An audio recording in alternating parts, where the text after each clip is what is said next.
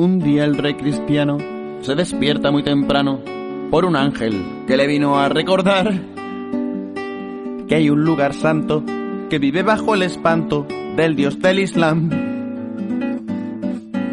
Ha llamado a los templarios, esos chicos temerarios.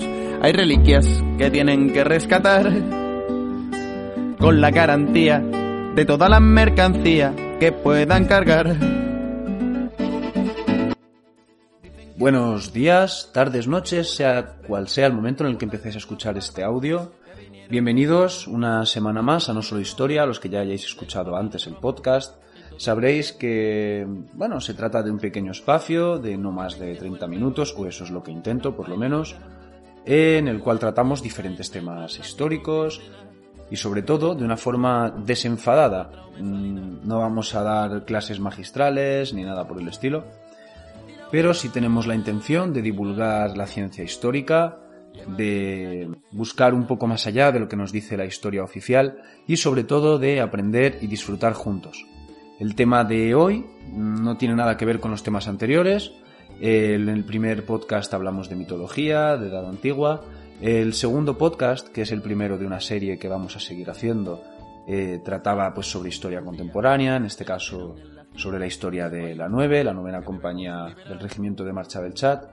Y en el caso de hoy os voy a aproximar a una técnica de investigación histórica que quizás muchos no conozcáis aún y sobre la que pueden existir muchas preguntas que vamos a intentar responder en el audio de hoy.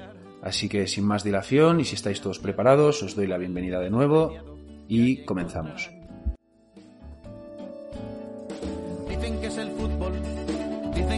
Dicen que la juventud es muy reverente, tiene la cabeza llena de locura. Y todo es verdad.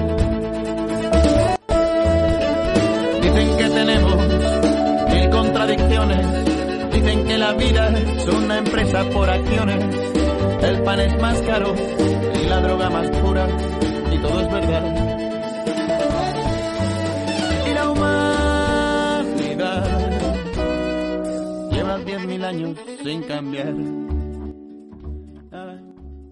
Pero ¿y eso para qué sirve? ¿Tiene salidas? Si has estudiado historia, filosofía o cualquier otra carrera de humanidades, o conoces a alguien que lo haya estudiado, seguro que has oído alguna vez o has pronunciado esas mismas palabras. El historiador, en el imaginario colectivo, mm, puede ser una rata de biblioteca, que a veces también lo somos un poco, un aventurero al más puro estilo Indiana Jones. Mm, me gustaría decir que también ese es el caso, pero, pero bueno, no, son los menos. En este caso, Indiana Jones no es el prototipo de arqueólogo que existe hoy en día. Y eh, sin duda lo que muchos tienen en mente es eh, un profesor. Estudiar magisterio, volverse funcionario y ser ese profesor de secundaria que impartía un tostón a los alumnos.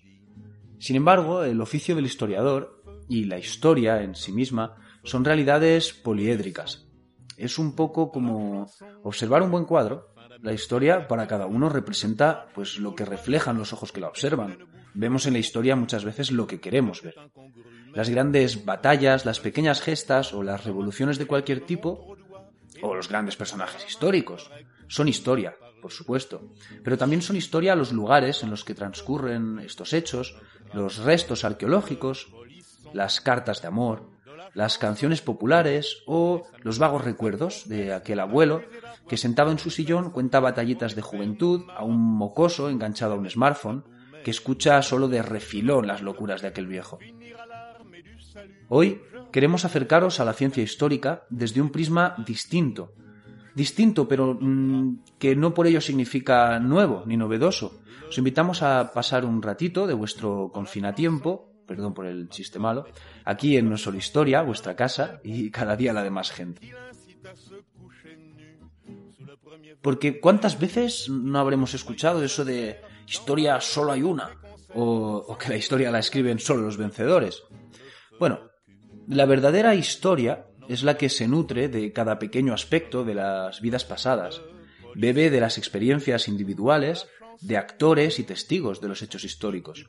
Y los vencedores es cierto que escriben una historia, en este caso la oficial, que si bien es la que se suele enseñar a los niños y a los adolescentes en la secundaria, y es en la que nos basamos en gran, gran medida los historiadores para poder contextualizar y contrastar, no deja de ser una historia, de las tantas que existen, diría que incluso casi tantas como personas.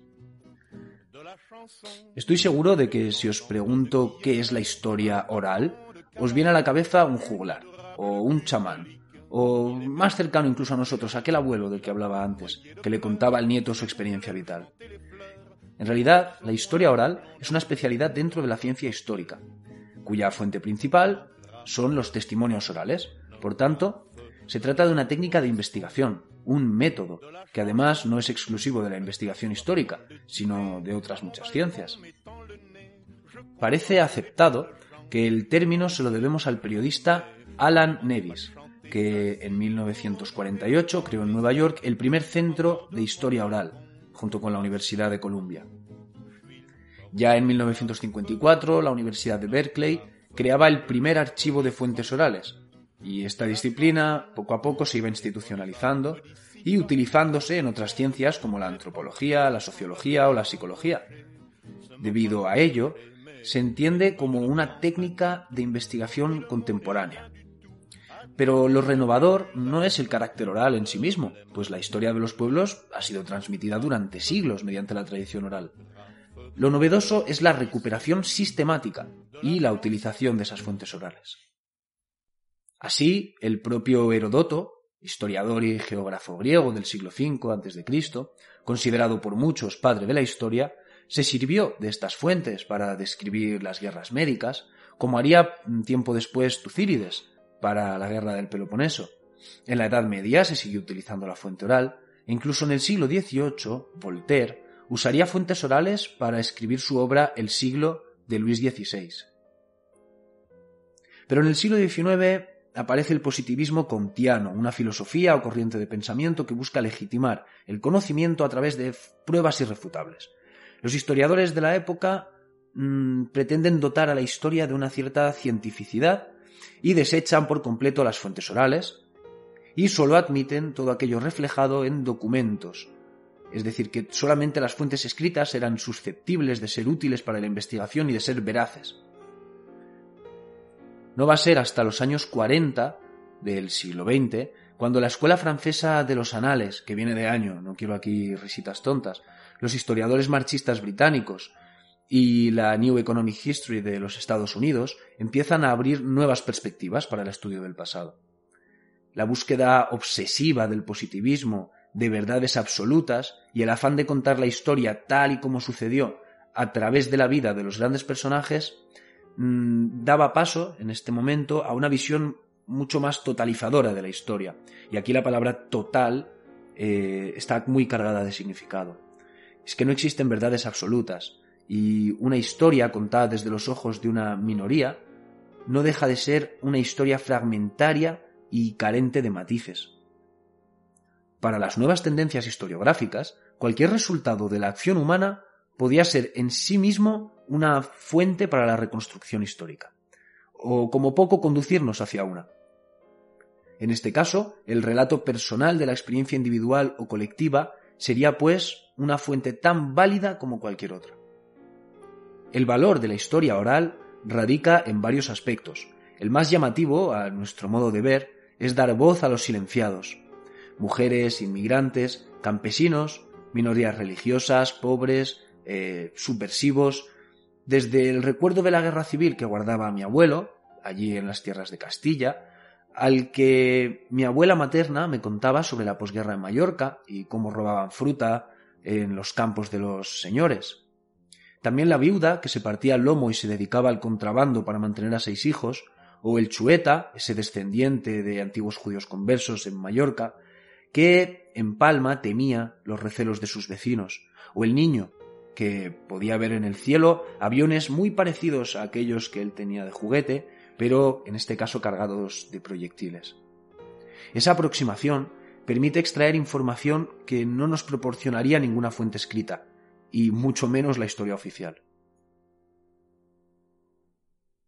A través del testimonio oral, la historia se abre pues a sectores mucho más variados que aquellos a los que se dedica pues la, historia clásica. En este caso, eh, la historia de género, historia de la familia, historia de la enfermedad, de la moda, del campesinado, del sexo, incluso de la cocina. Matices que enriquecen la reconstrucción del pasado, de una forma inalcanzable para las fuentes escritas oficiales. Esta forma de aproximarse al pasado a través del testimonio de sus protagonistas, actores o testigos, ha evolucionado también junto a la tecnología de grabación de audio, en este caso, y hoy en día ya, eh, con la cámara de cualquier teléfono móvil, se puede grabar y almacenar una entrevista. Y este es un punto importante, porque la historia oral no consiste en un monólogo, ni en un diálogo espontáneo. Para que este tipo de fuente sea realmente válida, la responsabilidad recae en el entrevistador, en el investigador. No se trata de una encuesta, en la que se responde a un formulario de respuestas cerradas y cuyo valor es más bien cuantitativo. En la historia oral, el entrevistador debe conducir al entrevistado, y, por supuesto, documentarse antes acerca del periodo o el hecho histórico en el que se encuadra el testimonio. Así, sin condicionar las respuestas del entrevistado y teniendo en cuenta las limitaciones de la propia memoria, es el propio investigador el que debe dirigir la conversación y el que debe poner el foco en aquello, en aquel objeto de interés para él. Bueno, como era de esperar, como siempre que aparece algo nuevo, esta técnica de investigación tiene muchos detractores y sobre todo entre aquellos historiadores de la vieja escuela, los que siguen defendiendo la utilidad de las fuentes escritas como la única creíble y objetiva. En este sentido cabe aclarar que si bien la entrevista puede tener limitaciones, fallos e incluso omisiones, ya sean voluntarias o involuntarias, debido a la naturaleza del lenguaje verbal y la memoria selectiva, las fuentes orales representan un complemento del resto de fuentes, y en ningún caso el investigador se basa en una sola fuente en el proceso de creación de conocimiento. Otra crítica frecuente es la poca fiabilidad que se atribuye a la fuente oral. La memoria, como hemos dicho, pero también la edad de los entrevistados puede motivar esas omisiones o fallos. De nuevo aquí es trabajo del historiador, contrastar la información y sobre todo atender a aspectos que también son esenciales en el resto de registros. La voluntad, la mentalidad o la ideología del autor de las fuentes escritas, en este caso, o del testimonio en una entrevista. Nos interesa ver cómo vieron y cómo crearon el mundo en el que vivían. No queremos una foto fija, sino un collage en el que cada fotografía, en el que cada fotograma encaje con otro, como si fueran las piezas de un gran puzzle.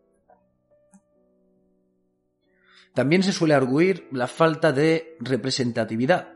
Esto quiere decir que, bueno, dependiendo del número de entrevistas o de la dependencia de unos testimonios frente a otros, o simplemente, por poneros un ejemplo, no es lo mismo hacer un ejercicio de historia oral con una familia que más o menos vivió de la misma manera y sintió de la misma forma un periodo histórico, o gente del mismo pueblo, de la misma ideología, que tomar testimonios lejanos que no coincidan. Está claro que este problema de representatividad existe, como eh, existe también en las fuentes escritas. Esto es un rasgo que de hecho tienen en común fuentes escritas y orales. Y es que hay selecciones más o menos interesadas, distorsiones y una cierta subjetividad implícita. También eh, es la falta de veracidad, otro punto eh, al que atacan bastante los detractores de la historia oral, al no ser fiable la memoria. Sin embargo, el valor del testimonio reside en transmitir algo que no encontraríamos en una fuente escrita. Es una dimensión mucho más humana, en la cual comprendemos la relación entre el individuo y la historia. No debemos pensar que hay fuentes falsas, sino más bien verdades psicológicamente ciertas para la persona que nos las cuenta. También es muy importante que el entrevistador atienda en especial a los silencios, en general a todo el lenguaje no verbal, pues es el más difícil de manipular y aporta mucha información sobre los impulsos y las emociones que despiertan el entrevistado, pues el ponerlo en ciertas situaciones o el tener que rememorar algunos hechos puntuales. Entender, en definitiva, cómo sienten los testimonios su propia experiencia y qué clase de mecanismos utiliza la mente para racionalizar y relativizar las experiencias más traumáticas. Esto es lo que llamamos la resignificación de la experiencia. Y es que empujando al testigo a rememorar, a repensar, a reflexionar sobre el hecho histórico, obligamos al testigo a dar sentido, es decir, a ubicar en un espacio, en un tiempo, a ordenar esa experiencia, incluso en términos de causalidad. Al obligarle a reflexionar, se puede fijar en matices que incluso teniendo ese recuerdo en la mente no había llegado. Y os voy a poner un ejemplo muy básico. Imaginemos que hemos presenciado un incendio. Un incendio en la ciudad o en el pueblo en el que vivamos eh, de un edificio. En el momento, lo primero que vamos a sentir va a venir por el olfato, por la vista y por el oído. Eh, los bomberos llegando, el olor a quemado y esas llamas que asustarían a cualquiera. Poco vamos a pensar en ese momento sobre la causalidad que ha causado el incendio, que seguramente después nos lo contarán. Y ese recuerdo, esos estímulos, digamos que esa experiencia se va reformulando dentro de nosotros mismos, vamos creando una experiencia distinta a la que sentimos en ese primer momento, la racionalizamos de alguna forma. No vamos a recordarlo igual eh, un mes después del suceso que si nos lo preguntan diez años después, porque también nosotros hemos cambiado y hemos acumulado muchas otras experiencias. Muchos de los datos que recordaríamos eh, pues al año o al par de meses de haberlo visto, los omitiríamos completamente diez años después al contarlo porque no creeríamos que fueran relevantes. Y viceversa, habría detalles que omitiríamos por no haber reflexionado acerca de ellos eh, poco tiempo después del suceso, que habiendo pasado los años, irían cobrando cada vez más importancia en el relato. En cuanto a la aplicación de las fuentes orales o de la información que se recibe a través de fuentes orales, eh, un buen ejemplo serían las entrevistas de Evelyn Mesquida, eh, la autora del libro que nos guía nuestra serie sobre la 9, que podéis encontrar en el podcast anterior. En este caso, la autora utiliza testimonios conseguidos a partir de entrevistas a los excombatientes de la 9 para dar forma a su historia. Y aquí os queremos invitar a una reflexión. Y es que cuando el último hablante de una lengua muere, suele desaparecer con él tanto la lengua como la historia la cultura y el universo a la que ésta daba significado. Igual que ocurre con las lenguas, la historia vive en las personas que la experimentan y resignifican. Miles de pequeñas historias mueren para nuestro conocimiento cuando el último de sus testigos nos deja. Y si no nos tomamos el tiempo y el esfuerzo de crear archivos de historia oral y entrevistamos a esas personas, su recuerdo corre el riesgo de desaparecer para siempre.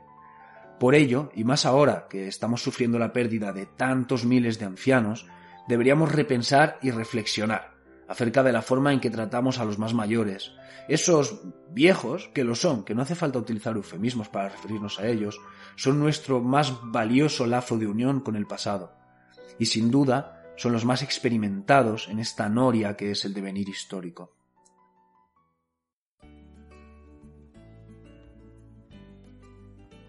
Con esa reflexión acabamos por hoy nuestro episodio semanal. El tema de hoy puede que no sea tan emocionante ni tan entretenido para la mayoría de vosotros como rememorar momentos históricos, grandes gestas, pero nuestro deber es también ayudar a divulgar no solo la historia, sino las diversas formas en las que los historiadores tratamos con Clio y de qué insospechadas maneras nos sorprende la propia evolución de la disciplina, cuyo objetivo último, y no hay que olvidarlo, no es otro que reconstruir fragmentos de una gran diapositiva, extrayendo la información fotograma a fotograma. Una foto que precisamente por ser borrosa nos obliga siempre a forzar nuestras retinas, a esforzarnos en descubrir qué hay detrás de ese bulto. Así que os agradezco enormemente que hayáis decidido volver a pasar estos 20 minutos aquí a nuestro lado, en esta comunidad que espero que poco a poco empiece a participar un poquito más. Como ya sabéis, podéis hacernos llegar cualquier duda o sugerencia al correo electrónico no solo no solo Y bueno, en la medida de lo posible iré respondiendo y aplicando cualquier sugerencia que crea puede ser útil para todos. Este tema de las tendencias historiográficas, de las técnicas de, de la historiografía, es un tema un poco arduo.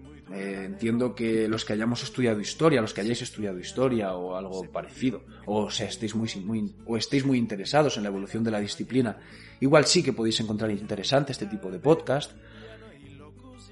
También entiendo que aquellos que sois aficionados a la historia, más a un modo de entretenimiento, igual no habéis encontrado pues este tema muy interesante. También me gustaría que me lo hicierais saber, que lo dejaseis en los comentarios de iVoox, si os apetece, o en las redes sociales, para empezar a separar eh, la, paja del grano y poder dedicar los audios pues eh, a temas diferentes, de naturalezas diferentes y, como no, también dedicados a públicos diferentes, porque es la gran variedad de personas que pueden acceder a un contenido lo que realmente motiva al creador de contenido.